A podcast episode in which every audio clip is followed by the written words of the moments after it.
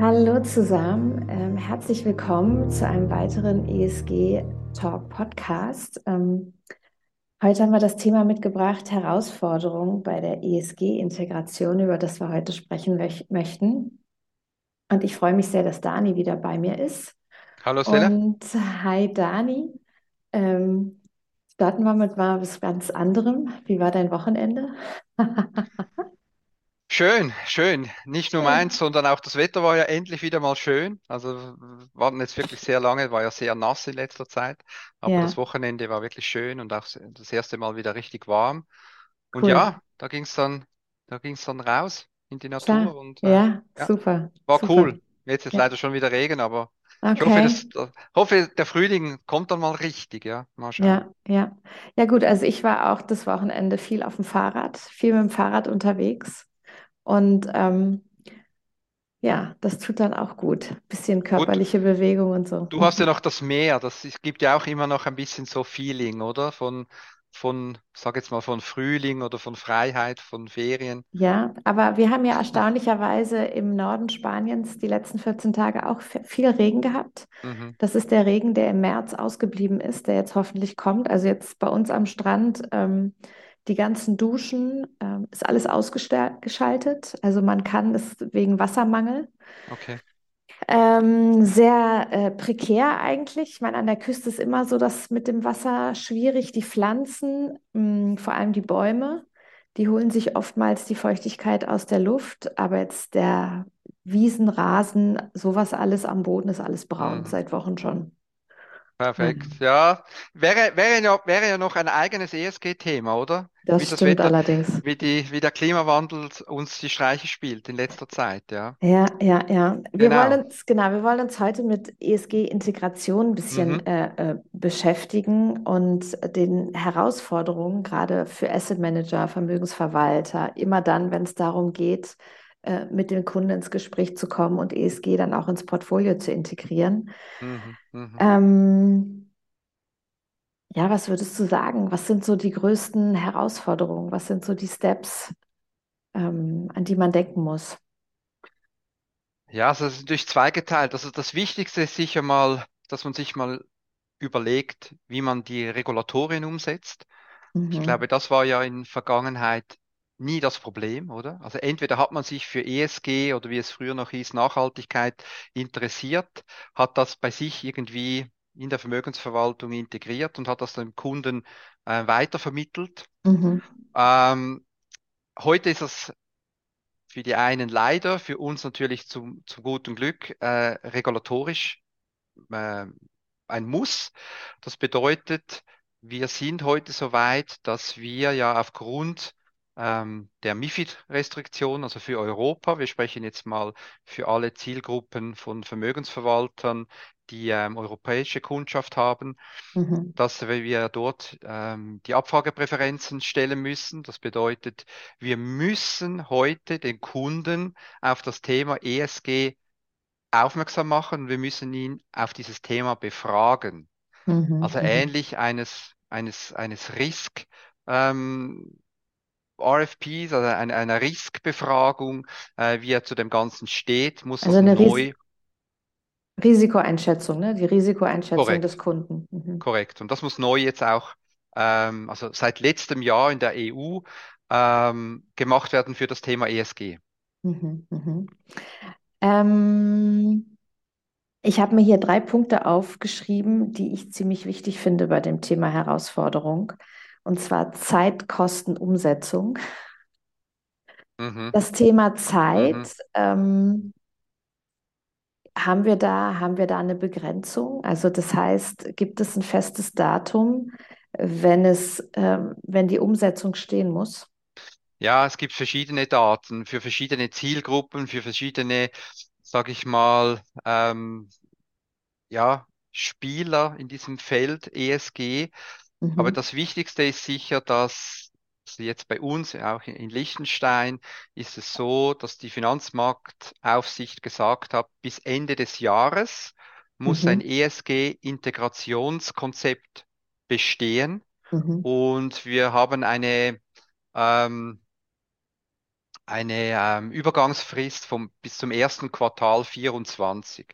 Mhm. Also das bedeutet, dass dann sämtliche ESG-Integrationsteile oder dieses Puzzle dann schlussendlich zu einem Ganzen zusammenfügt, im Laufe dieses Jahr umgesetzt werden müssen. Unter anderem also auch Abfragepräferenzen, ähm, Anpassungen der Vermögensverwaltungsverträge, Organisationshandbuchanpassungen, ähm, Überwachung, ähm, Compliance-Anforderungen, Reporting und so weiter. Also das ganze Paket ESG muss bis Ende Jahr integriert sein. Mhm. Mhm. Also das heißt, da haben wir eine klare Vorgabe. Ähm, Thema Umsetzung. Ähm, ich denke mal, das ist wahrscheinlich für viele Vermögensverwalter, Asset Manager, ähm, gerade aus kleineren Häusern, die Mhm. keine große Organisation dahinter haben, äh, eine große Herausforderung. Du hast jetzt ähm, angesprochen die Regulation, die da im Hintergrund den Druck ausübt. Das heißt, wo, wo siehst du die Möglichkeiten, die Chancen, einfach die Umsetzung für die Asset Manager ähm, ja, realistisch werden zu lassen? Genau, also das, das berühmte, das berühmte Zitat Zuckerbrot und Peitsche, also eins von beidem, oder? Und bis jetzt war es halt immer so, dass das Zuckerbrot an erster Stelle war. Also man konnte, man musste aber nicht. Und Mhm. jetzt kommt halt die äh, europäische ähm, Vollziehung in Form der, der Gesetze und unter MiFID II ähm, kommt jetzt die Peitsche. Also jetzt musst du was machen. Und das verstehe ich natürlich sehr, weil auch schon als, als die MiFID 1 gekommen ist, haben sehr viele Vermögensverwalter gesagt, oh nein, Mist, jetzt kommt wieder was von der EU, das bringt doch gar nichts, das ist nur ein Haufen Aufwand. Ähm, Mhm. ja, ist so, das stimmt, nur über das können wir jetzt, könnten wir einen, einen, einen, einen separaten Talk über Stunden machen. Es nützt Mhm. nichts, oder? Also die Gesetze sind da, sie müssen umgesetzt werden. Und ich appelliere einfach an die Vermögensverwalter, dass sie sich mit diesem, ja, mit dieser Herausforderung, dass sie sich dieser Herausforderung stellen und dass man das auch ins Positive ummünzen kann. Also dass man nicht nur sagt, oh Mist, jetzt kommt wieder ESG, jetzt muss ich wieder was Neues machen, ich habe keine Ahnung, ich habe keine Ressourcen, ich habe keine Zeit. Ja, wie gesagt, aber es interessiert per se eigentlich nicht, oder? Weil du musst es umsetzen, weil es ist in deinem Job eine, eine regulatorische, ähm, eine, äh, ja, eine Bestimmung, die du machen musst. Und jetzt kann man ja auch positiv denken, dass man sagt, okay, wenn ich das schon machen muss, kann ich doch das so pragmatisch bei mir involvieren, dass es keinen großen, sage jetzt mal einen großen Aufwand ähm, ver- veranstaltet und gleichzeitig eben ich vielleicht sodass auch neue Kunden gewinnen kann oder wenigstens Kunden abhandeln kann, denen jetzt ESG per se nicht komplett egal ist. Und ich Ja. glaube, um das geht es, oder? Dass Mhm. man das möglichst pragmatisch in seine normale Vermögensverwaltung, wie, wie man sie heute betreibt, vielleicht noch ohne ESG, äh, involvieren kann. Und das ist auch nicht so eine Hexerei. Aber ja, es muss jetzt gemacht werden bis, bis Ende Jahr. Also das heißt, wenn wir jetzt sagen Umsetzung, das heißt, gehen wir mal davon aus, ich bin Asset Manager, ich habe bisher m, mich mit dem Thema noch nicht auseinandergesetzt. Ähm, jetzt habe ich eine Liste, was ich äh, abarbeiten muss. Was würde denn alles zu der Liste gehören? Also das heißt, ich muss beim Kunden ab anfangen ähm, und beim Kunden nachhören, welche, welche Präferenzen er hat. Das heißt, wie weit er in das Thema, ob er überhaupt in das Thema ESG einsteigen will und wie weit er in das Thema einsteigen will. Was brauche ich dann? Ich brauche natürlich auch Quellen, die mir die Informationen geben, die ich brauche, um auch ein Portfolio zu kreieren. Ähm, und dann brauche ich natürlich auch das passende Reporting. Ähm, magst du da noch weiter einsteigen? Das heißt, wie sieht die praktische Umsetzung tatsächlich aus? Wenn ich heute nicht mich dafür entscheide, ähm, jetzt beginnt die ESG-Integration bei uns. Ja. Also das Erste ist sicher mal, man muss sich mal bewusst werden, was will ich überhaupt mit diesem Thema ESG? Also was ist meine DNA meines Unternehmens? Mhm. Ähm, bin ich vielleicht schon irgendwo im Nachhaltigkeitsbereich oder im, im ESG, bin ich affin auf dieses Thema? Ist meine Mhm. Unternehmung affin? Ich setze jetzt mal, ich würde jetzt mal sagen, die aller, allermeisten sind das nicht, haben Mhm. jetzt wahrscheinlich auch keine ESG-Richtlinien für sich oder für, für das Unternehmen.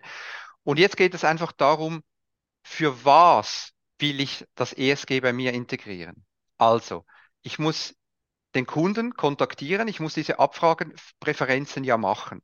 Mhm. Bevor ich das aber mache und die Ausrichtung dieser Abfragepräferenzen für mich ähm, definiere, Mhm. muss ich zuerst mich entscheiden, in welche, sage ich mal, in welchen Kanal von ESG möchte ich vorstoßen. Ist Mhm. mein Ziel rein regulatorisch? Ich möchte eigentlich mit dem ESG gar nichts zu tun haben, sondern ich Mhm. möchte möglichst schnell alles pragmatisch erledigt haben. Oder Mhm. mit anderen Worten, ich möchte möglichst alle meine Kunden in die Ecke der ESG-Neutralität, so, so nennt sich dieser Teil der, der Zielgruppe der Kunden, nämlich Mhm. die Kunden, die sagen, ESG interessiert mich nicht. Mhm. Mach bitte alles so wie bis anhin. Du musst keinerlei, wir müssen keinerlei Restriktionen haben in diesem Thema oder müssen auf irgendwas schauen, ähm, dass, dass sie mit den Abfragepräferenzen den Kunden auf ESG-Neutralität bringen. Dann Mhm. ist alles so, wie es, wie es war. Das Mhm. darf man. Die EU sagt nicht, du musst Nachhaltigkeit oder ESG ähm, arbeiten. Nein, du musst nicht. Aber du musst den Kunden aufklären, was für Möglichkeiten das es gibt. Und der Kunde muss schlussendlich entscheiden, nein, das will ich nicht. Mhm. Also ich höre jetzt so gerade von so einigen unserer Zuhörer vielleicht so ein Aufatmen auch, dass sie sagen, okay, ich, ich muss nicht, ich muss mich mit dem ganzen Thema nicht beschäftigen.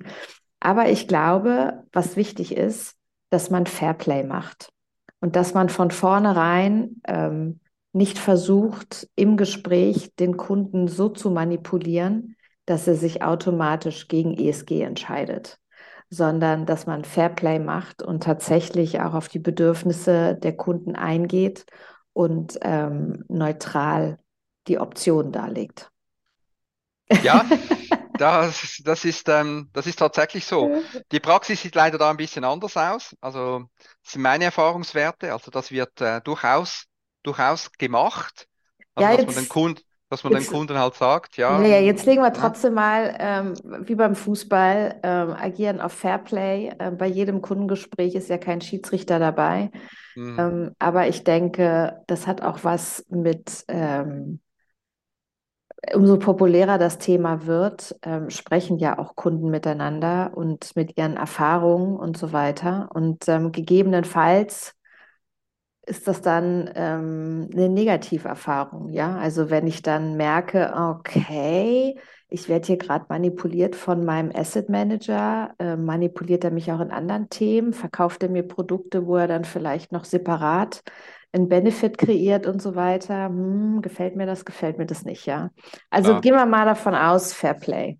Mhm.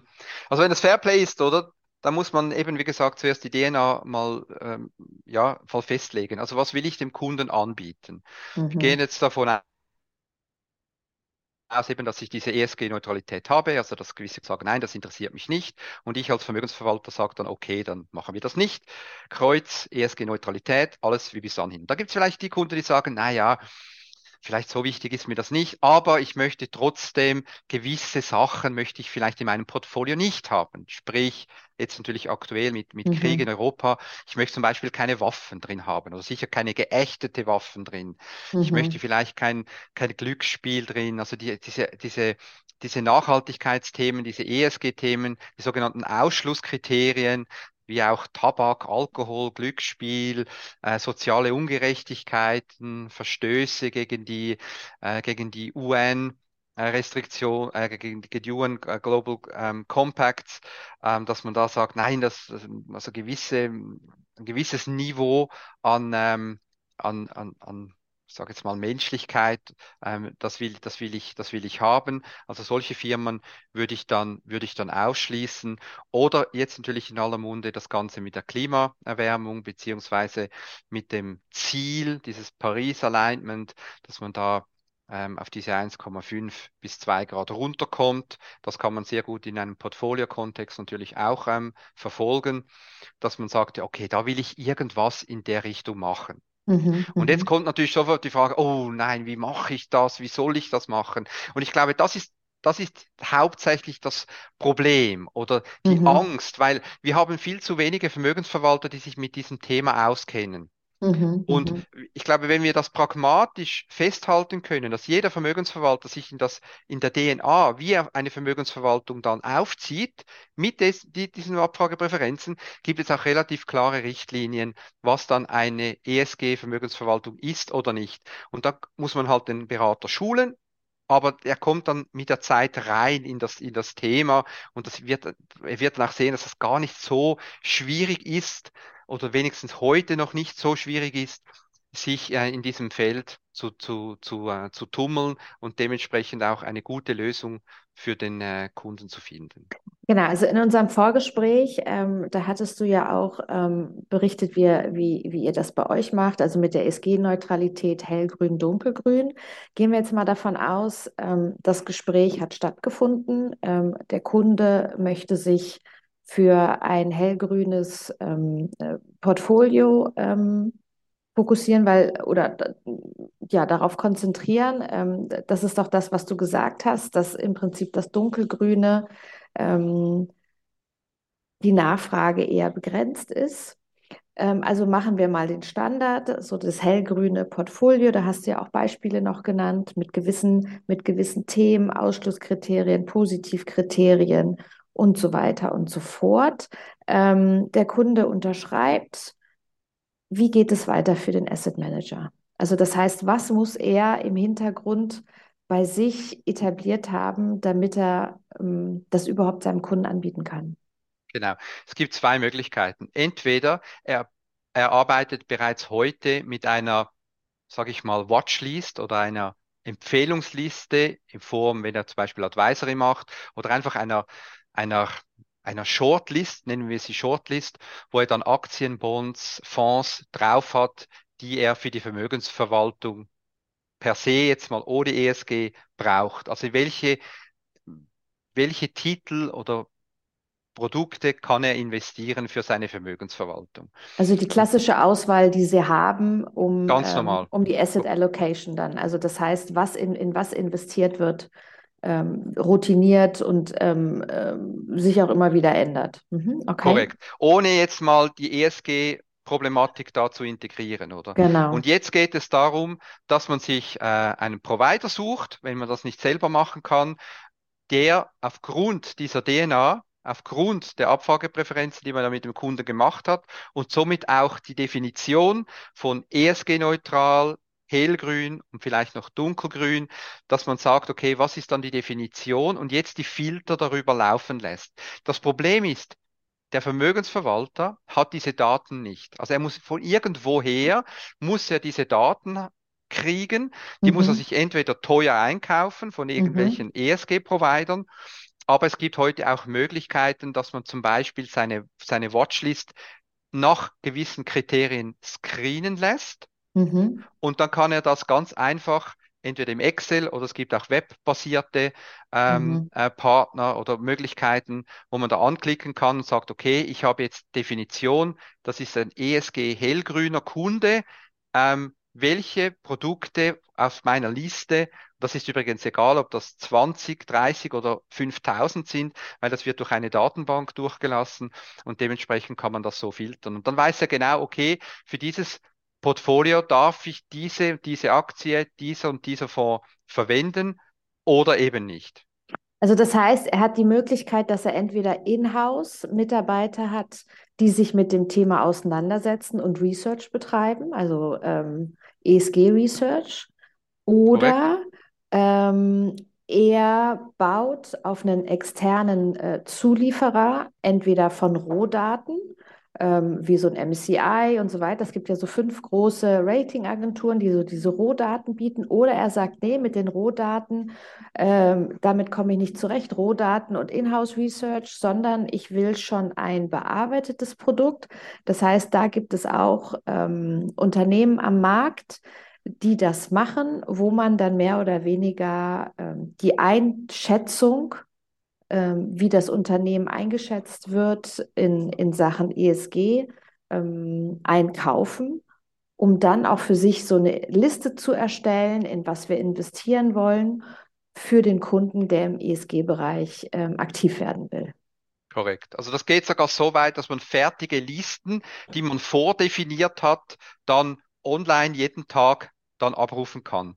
Also mhm. muss man sich mhm. vorstellen, wie ein Riesenuniversum mhm. und dann kann dort ein ESG-neutrale ein ESG-neutraler Kunde kann in alles investieren mhm. und ein ESG-Kunde kann dann in eine Teilmenge davon investieren. investieren. Mhm. Indem, dass man diese Attribute diesem Provider meldet und sagt, schau, das sind die Ausschlusskriterien, wir wollen dort CO2, wir wollen das, dies, das, so, und dann gibt es am Schluss eine Teilmenge und dann wie ein neu investierbares Universum. Mhm. Und das muss man auch nicht selber machen, weil das ist ja genau die große, ja, das ist ja auch die Sorge der Vermögensverwalter. Erstens ja. verstehen sie wahrscheinlich gar nicht richtig, wie man das macht. Und B, sie haben die Ressourcen nicht und das ist auch alles sehr teuer, wenn man das selber dann in-house macht und sich diese Datenbanken kaufen muss, oder? Ja, also das, man kommt ich will da eingrätschen, unbedingt mhm. sofort, sorry, mhm. dass ich dich unterbreche, aber mhm. diese beiden Beispiele, das heißt, ich habe in-house jemanden, der sich damit beschäftigt und dann auch noch äh, einen Account von ein oder zwei großen Providern oder die andere Variante, ich kriege mehr oder weniger die Auswertung schon. Wo reden wir denn da Kostenbeispiele? Also reden wir da mit dem Provider, Mitarbeiter, reden wir da von 200.000 Franken im Jahr? Oder und die andere Option reden wir da von 15.000 Franken im Jahr oder 20.000 Franken im Jahr. Also sind, sind da ungefähr die beiden Eckpunkte? Das ist deine ja, also, Erfahrung, deine Meinung? Also meine Erfahrung, also ein, e, einen ESG-Spezialisten einzustellen, wenn ich jetzt hier in der Schweiz, also in der Schweiz oder in Liechtenstein schaue, dann können sich das nur die ganz großen Banken oder die, die ganz ja. großen Vermögensverwalter leisten. Ja. Weil muss jeder selber entscheiden, was ein, was ein Spezialist wert ist. Aber so ein Spezialist kostet, wie du gesagt hast, locker über 200.000. Jetzt mhm. kann man, jetzt kann der vielleicht nebenbei noch ein bisschen was anderes machen, aber per se ist das, ähm, ja, ist das eigentlich eine zu teure Lösung. Mhm. Vor mhm. allem ja, und das ist ja ganz wichtig, weil die Vermögensverwalter haben ja nicht, nehmen wir ein Beispiel, die haben 500 Millionen Assets under Management, haben 150 Kunden, dann sind ja von diesen 150 oder 200 oder 300 Kunden, sind ja nicht 300 ESG-Kunden, sondern ja. es sind vielleicht, es sind vielleicht 20 oder, 20. oder 30. Ja, so, ja. Mhm. also kann ich ja nicht jetzt einen ESG-Spezialisten einstellen, das macht monetär ja gar keinen Sinn, um 30 Kunden dann ähm, äh, quasi für die zu arbeiten und mhm. der ganz große Rest nicht. Mhm, mhm, und darum mhm. lohnt es sich für die mittleren und kleinen Vermögensverwalter gar nicht einen eigenen ESG-Spezialisten einzustellen. Weil das ist einfach, das ist einfach viel zu teuer. Und wenn du mich nach den Preisen fragst, wie das ungefähr aussieht, Datenbanken sind enorm teuer. Mhm. Die haben einen großen Vorteil, man bekommt alle Daten von MSCI mhm. ESG, Sustainalytics, äh, die ganzen Rohdaten. Wie, wie, wie mhm. die ganzen Rohdaten heißen. Nur, was will ein Vermögensverwalter mit Rohdaten? Mhm, mhm, Er muss das ganze Know-how von ESG muss er über diese Rohdaten drüber stülpen und er muss ja. eigene Konzepte entwickeln, eigene Filter machen, er muss mit den, das, das, das geht nicht. Also die haben, die Vermögensverwalter haben weder die Zeit noch die Ressource noch das Know-how.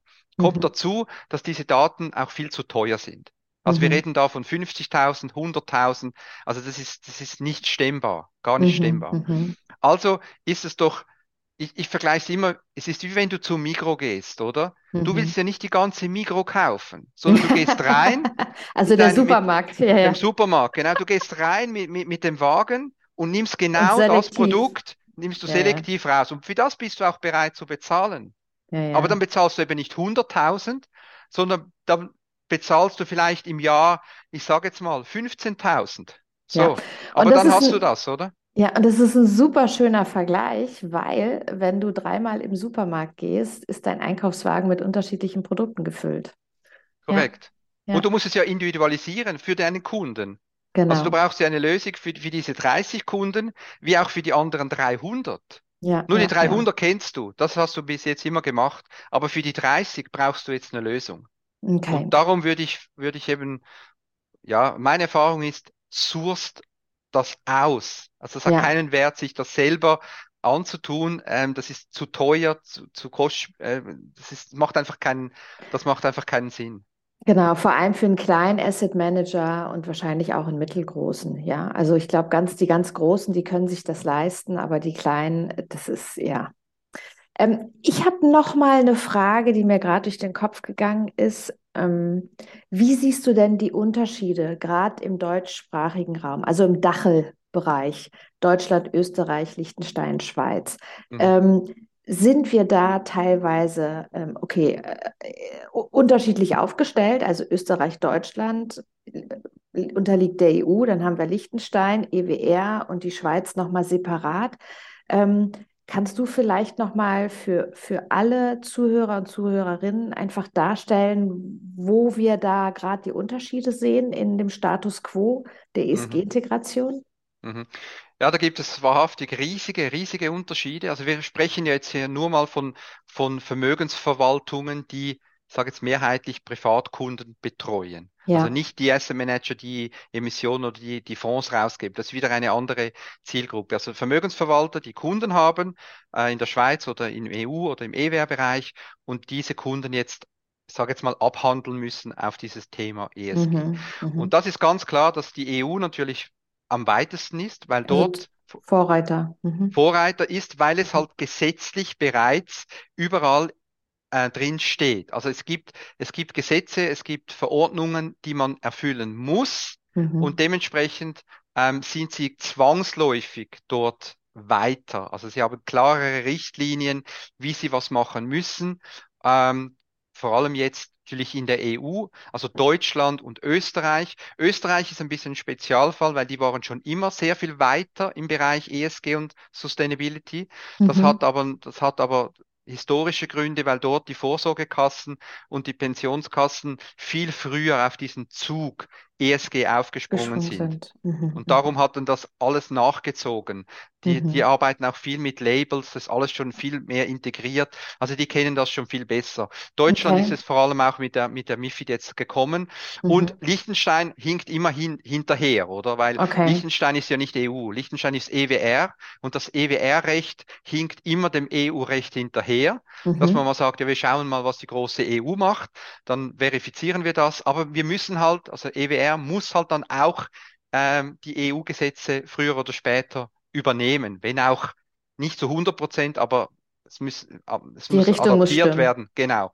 Mhm. Und dementsprechend warten wir natürlich hier in Liechtenstein immer sehr, sehr lange, bis wir was, bis wir was machen, oder? Mhm, und mhm. dementsprechend ähm, sind, sind, da, sind da natürlich die, ja, die Unterschiede recht groß. Schweiz, wieder was ganz anderes. Schweiz hat ja das neue Gesetz äh, FINIC steht momentan gar nichts von der Integration äh, in Richtung ESG drin. Das mhm. bedeutet, ähm, es ist noch alles offen. Mhm. Ähm, auch die Schweiz hat natürlich 2025 äh, CO2-Neutralität ähm, ähm, quasi gesagt, dass wir machen da mit, wie auch die mhm. EU. Aber der Unterschied hauptsächlich ist das, dass von der EU her, dass halt historisch getrieben immer in die Gesetze reingeschrieben wird und dann wird das verteilt und da müssen sich die Leute beziehungsweise die Institutionen da, daran halten. Mhm, und in der mhm. Schweiz ist es halt viel, ja, ich sage jetzt mal liberaler, dass man quasi sagt, okay, äh, liebe Vereinigungen, liebe Verbände, was macht ihr äh, bis 2025? Und bevor jetzt Bundesbären gesagt hat, wir machen jetzt ein Gesetz und das müsst ihr euch daran halten, hat man das mal rausgegeben in die Finanzwelt und das ist dann entstanden, dass zum Beispiel die Bankiervereinigung oder der ASIP, die Pensionskassen ähm, äh, der Schweiz oder ähm, die, die Asset Management Vereinigung in der Schweiz Richtlinien oder Stellungsnahmen, Papiere erfasst hat mhm. und diese ihren Mitgliedern zur Verfügung stellen, auch nach dem Motto, ungefähr so solltet ihr das machen.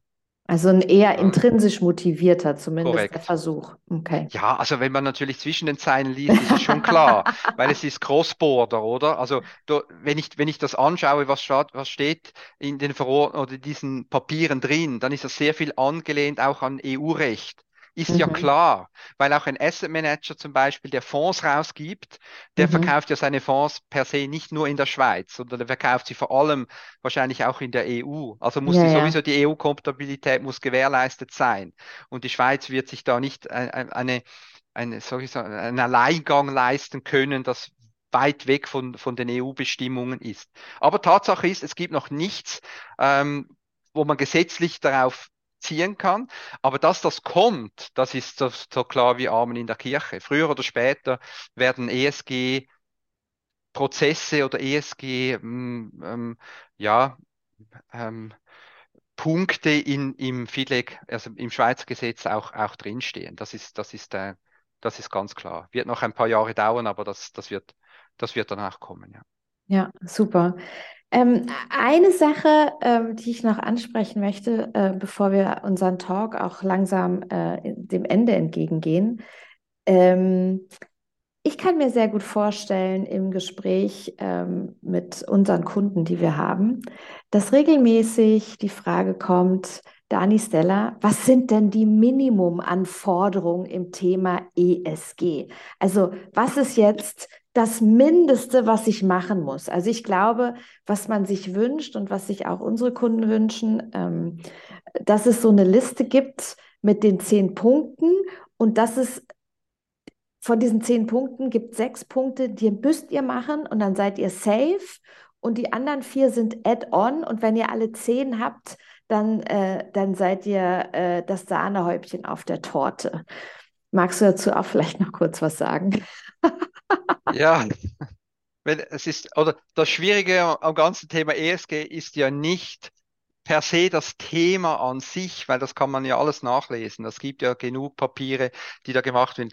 Das schwierig, die Schwierigkeit ist ja, das zu konzentrieren, das so pragmatisch wie möglich jemandem zu erklären und jemandem mitzugeben, sage ich jetzt einem Vermögensverwalter, der das wirklich dann auch einfach umsetzen kann und trotzdem eben alle regulatorischen Anforderungen ähm, genügt, oder? Das mhm. ist das, das ist eigentlich die, die Hauptsache. Aber ja, mindestens muss halt eine, äh, muss man sich mit dem Thema ESG-Integration ähm, auseinandersetzen. Man muss das mhm. schriftlich niederschreiben. Also mhm. man muss das sowohl auf der, auf der Webseite zum Beispiel, muss man das ähm, niederschreiben, wie man zum also Thema ESG steht, veröffentlichen, ja, mhm. muss man. Ähm, man muss das natürlich intern bei sich besprechen. Man muss das intern den Mitarbeitern verkünden. Man mhm. muss die, die, die Berater schulen. Man muss das in ein Organis Organisationshandbuch reinschreiben. Was ist für uns ESG-Integration? Mhm. Das sind Dinge, die man machen muss. Mhm. Abfragepräferenzen, den Kunden abfragen, ist ein Muss. Mhm. Äh, dass man die Kunden, die dann sagen, ja, wir wollen Richtung ESG gehen oder ich will eine Vermögensverwaltung in Richtung ESG, die brauchen eine Definition. Was ist für uns als Vermögensverwalter für diesen Kunden ESG? Was bedeutet mhm. das? Wie muss ich das Portfolio ausrichten? Ist ein Muss. Ich mhm. muss diese Punkte überwachen. Aus Risk Management Seite, Compliance Seite, wie auch aus Portfolio technischer Seite. Ist ein genau. Muss. Genau, weil es ist ja so, ich glaube, das Thema Überwachung, das hatten wir noch gar nicht, weil das ist ja genau wie aus der klassischen Aktienanalyse. Die Aktienanalysten sich Unternehmen permanent anschauen, ist es ja genauso im ESG-Bereich auch, dass sich ja was ändern kann innerhalb eines Unternehmens und dann auf einmal ESG-Kriterien nicht mehr erfüllt werden. Oder andersrum natürlich auch, dass ein Unternehmen, was bisher gewisse ESG-Kriterien nicht erfüllt hat, auf einmal erfüllt. Ja, und deshalb ist es eben so, dass man nicht einmal investieren kann und dann liegt das da und dann wären das Investitionsleichen und auch ESG-Leichen. Ähm, deshalb bedarf es diese Überwachung und die Kontrolle und den Haken am Ende dahinter, ähm, dass die Einschätzung immer noch die gleiche ist. Korrekt. Das ist qualitativ, ein qualitatives Merkmal, das man machen mhm. muss. Man muss aber auch sagen, dass die großen Agenturen und die großen Datenprovider im Normalfall Unternehmen circa einmal im Jahr genauer unter die Lupe nehmen. Mhm. Also ich mhm. muss jetzt nicht, ich muss jetzt keine Angst haben, wie vielleicht eine, ein Bond-Spezialist, der jetzt seine Liste, seine ESG-Liste da vor sich sieht und sagt, oh, das, das ändert jetzt jeden Tag, was soll ich jetzt da machen? Genau, ich muss sofort genau. wieder in eine Aktie raus und wieder rein. Nein, so ist es nicht. Darum ja auch das Reporting ist ja auch vorgegeben, dass man das mindestens einmal pro Jahr machen mhm. muss. Mhm. Wenn ihr das, sag jetzt mal, sehr zeitkritisch wäre oder sehr vom Risk Management her ein ja, ein, ein, Problem darstellen würde, dann hätte auch Mhm. Europa gesagt oder das Gesetz gesagt, ja, du musst das vielleicht quartalsweise machen, oder? Ja, Also du musst das viel, aber man hat die Daten gar nicht. Viele genau, Daten genau. hat man ja auch nicht und die, die man hat, die sind nicht, ähm, ja, die sind nicht immer aktuell. Also es geht gar nicht darum, um das Momentum sofort zu erklären und sofort zu entscheiden, sondern es geht wirklich um, um, um die DNA, um einen grundsätzlichen Entscheid, wie wir zum Thema ESG äh, stehen, ob wir das anbieten wollen, ja oder Mhm. nein. Und wenn Mhm. ja, wie wollen wir das anbieten? In was für einer Tiefe, ähm, ähm, dass unsere Kunden finden, doch, das ist okay. Ja, da erinnere ich, ich erinnere mich gerade an die Worte von Katja, die gesagt hat, ESG ist eine Reise und das ist tatsächlich auch so. Das heißt, in zehn Jahren haben wir vielleicht ESG-Reportings von Seiten der Unternehmen, die quartalsweise sind, genau wie die Finanzzahlen und da eine gewisse Dynamik auch reinkommt. Aber bisher, und das ist halt wichtig zu wissen, gibt es jährliche Updates. Das heißt, dort in dem Bereich ist das alles ein bisschen langsamer und eine Grundsatzfrage. Ähm, Und es kommen ja auch immer wieder mehr Merkmale dazu, auch gesetzliche, oder?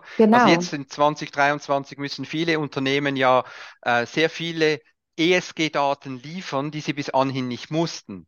Also genau. das kommt immer mehr Material natürlich da dazu und da kann man dann auch als Vermögensverwalter viel genauer steuern oder sagen, okay, das will ich, das will ich nicht. Also es ist Ja, eher positiv, äh, wie sich die ganze Sache auch für einen Asset Owner, also für einen Kunden oder für einen Vermögensverwalter entwickelt in der Seite. genau. Und ich glaube schon, dass wir auch die Entwicklung, die wir jetzt äh, nehmen, dass sich das in jedem Jahr, alle zwei Jahre, können wir halt sehen, dass es Veränderungen geben wird.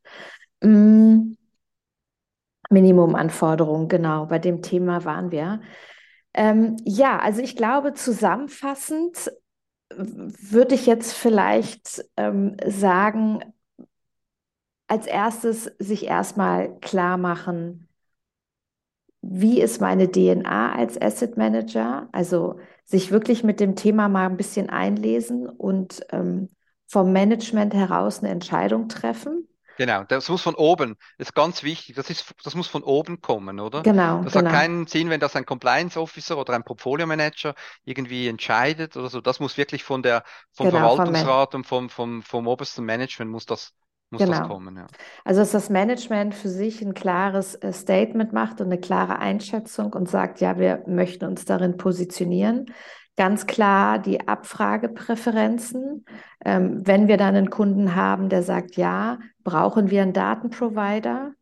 Äh, mit dem Datenprovider äh, gibt es günstige Lösungen, um Factsheets zusammenzustellen, um äh, Listen zusammenzustellen, die man seinen Kunden anbieten kann, wie das Portfolio bestückt werden soll. Dann bedarf es mindestens einmal im Jahr eine Risikokontrolle. Stimmt das alles noch so, wie das unter, also wie das Portfolio zusammengesetzt ist in Sachen ESG? Natürlich auch innerhalb des Jahres, wenn es ähm, Verkäufe, Käufe gibt, um das abzustimmen. Und äh, dann ist es so, ähm, die Kommunikation zum Kunden und die Kommunikation intern sind dann, glaube ich, auch noch so zwei wichtige äh, Ankerpunkte. Und ich glaube, dann ist die Sache eigentlich schon fast geritzt, oder? Korrekt. Und vielleicht auch die, ja, und vielleicht auch die, weißt du, den Mut zu haben und sagen, ESG machen wir nicht. Es Genau, kann, kann sein, ne? Dass man sagt, okay, ich, ich, diese Zielgruppe, die ESG möchte, die sollen zu, zu jemand anderem gehen. Das ist mhm. legitim. Also das ist überhaupt kein, das ist, das ist überhaupt nicht, äh, soll ich sagen, nicht, nichts Negatives. Wenn, wenn das Management sagt, wir wollen nur ESG-neutrale Kunden, wir wollen uns mit dem nicht beschäftigen, dann darf sie das. Das ist ganz wichtig zu verstehen. Es muss Ja, niemand ESG-Integration machen. Man muss das Konzept machen und ich muss die Abfragepräferenzen haben, um dem Kunden dann zu sagen, hey, okay, ähm, du hast dich ähm, für ESG entschieden oder aufgrund der Abfragepräferenzen gehen wir in Richtung ESG. Sorry, das bieten wir nicht an. genau, Wir, genau, wir machen nur ESG-neutral.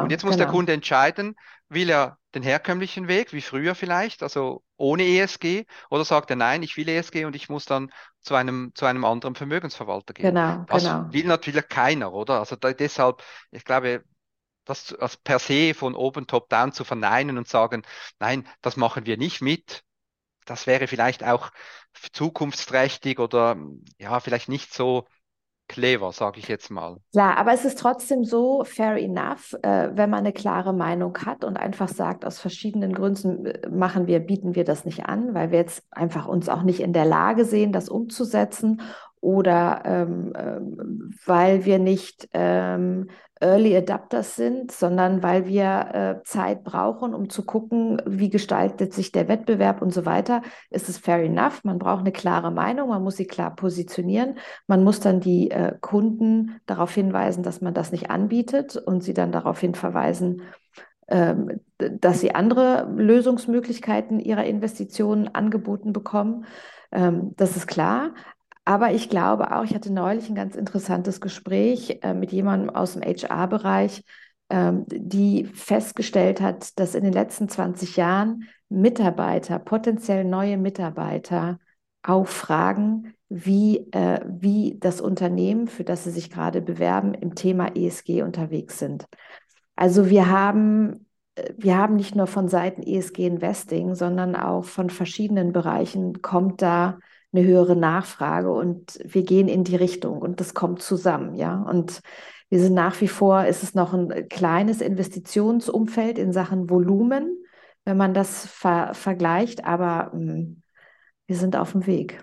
Korrekt. Also das ist sicher ein wichtiger Punkt auch, dass, dass die DNA meistens das, was man dem Kunden anbieten möchte, mit den Abfragepräferenzen und dann auch für das Produkt Vermögensverwaltung, ESG ja oder nein, meistens übereinstimmt mit der eigenen Einstellung der Unternehmung zum Thema ESG. Das stimmt. Das ist ja, ja das aber stimmt. das ist ja auch richtig, weil Und alles so andere wäre ja, genau, wäre ja, ja, wäre ein bisschen komisch, oder? Wenn ich mich da als ESG-Tempel gegenüber Vermögensverwaltung ähm, quasi präsentiere, aber in meinem Unternehmung ist jetzt null ESG und man ja. sieht das auch den Leuten an von, von der Einstellung oder äh, wie und wo ich mein Unternehmen positioniert ist und was die so machen, das wäre ja auch nicht glaubwürdig, oder? Das genau, wäre dann, genau.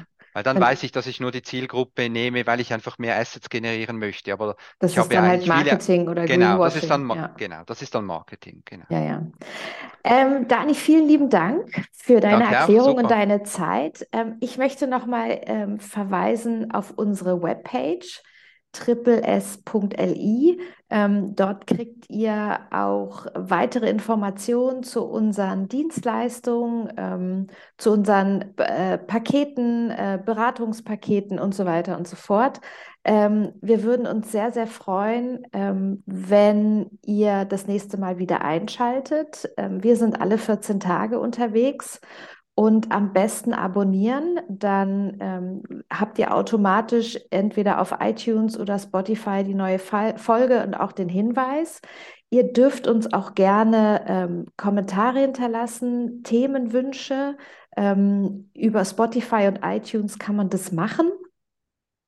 Und ähm, ja, ich weiß nicht, hast du noch irgendwas, was du noch ergänzen möchtest, Dani?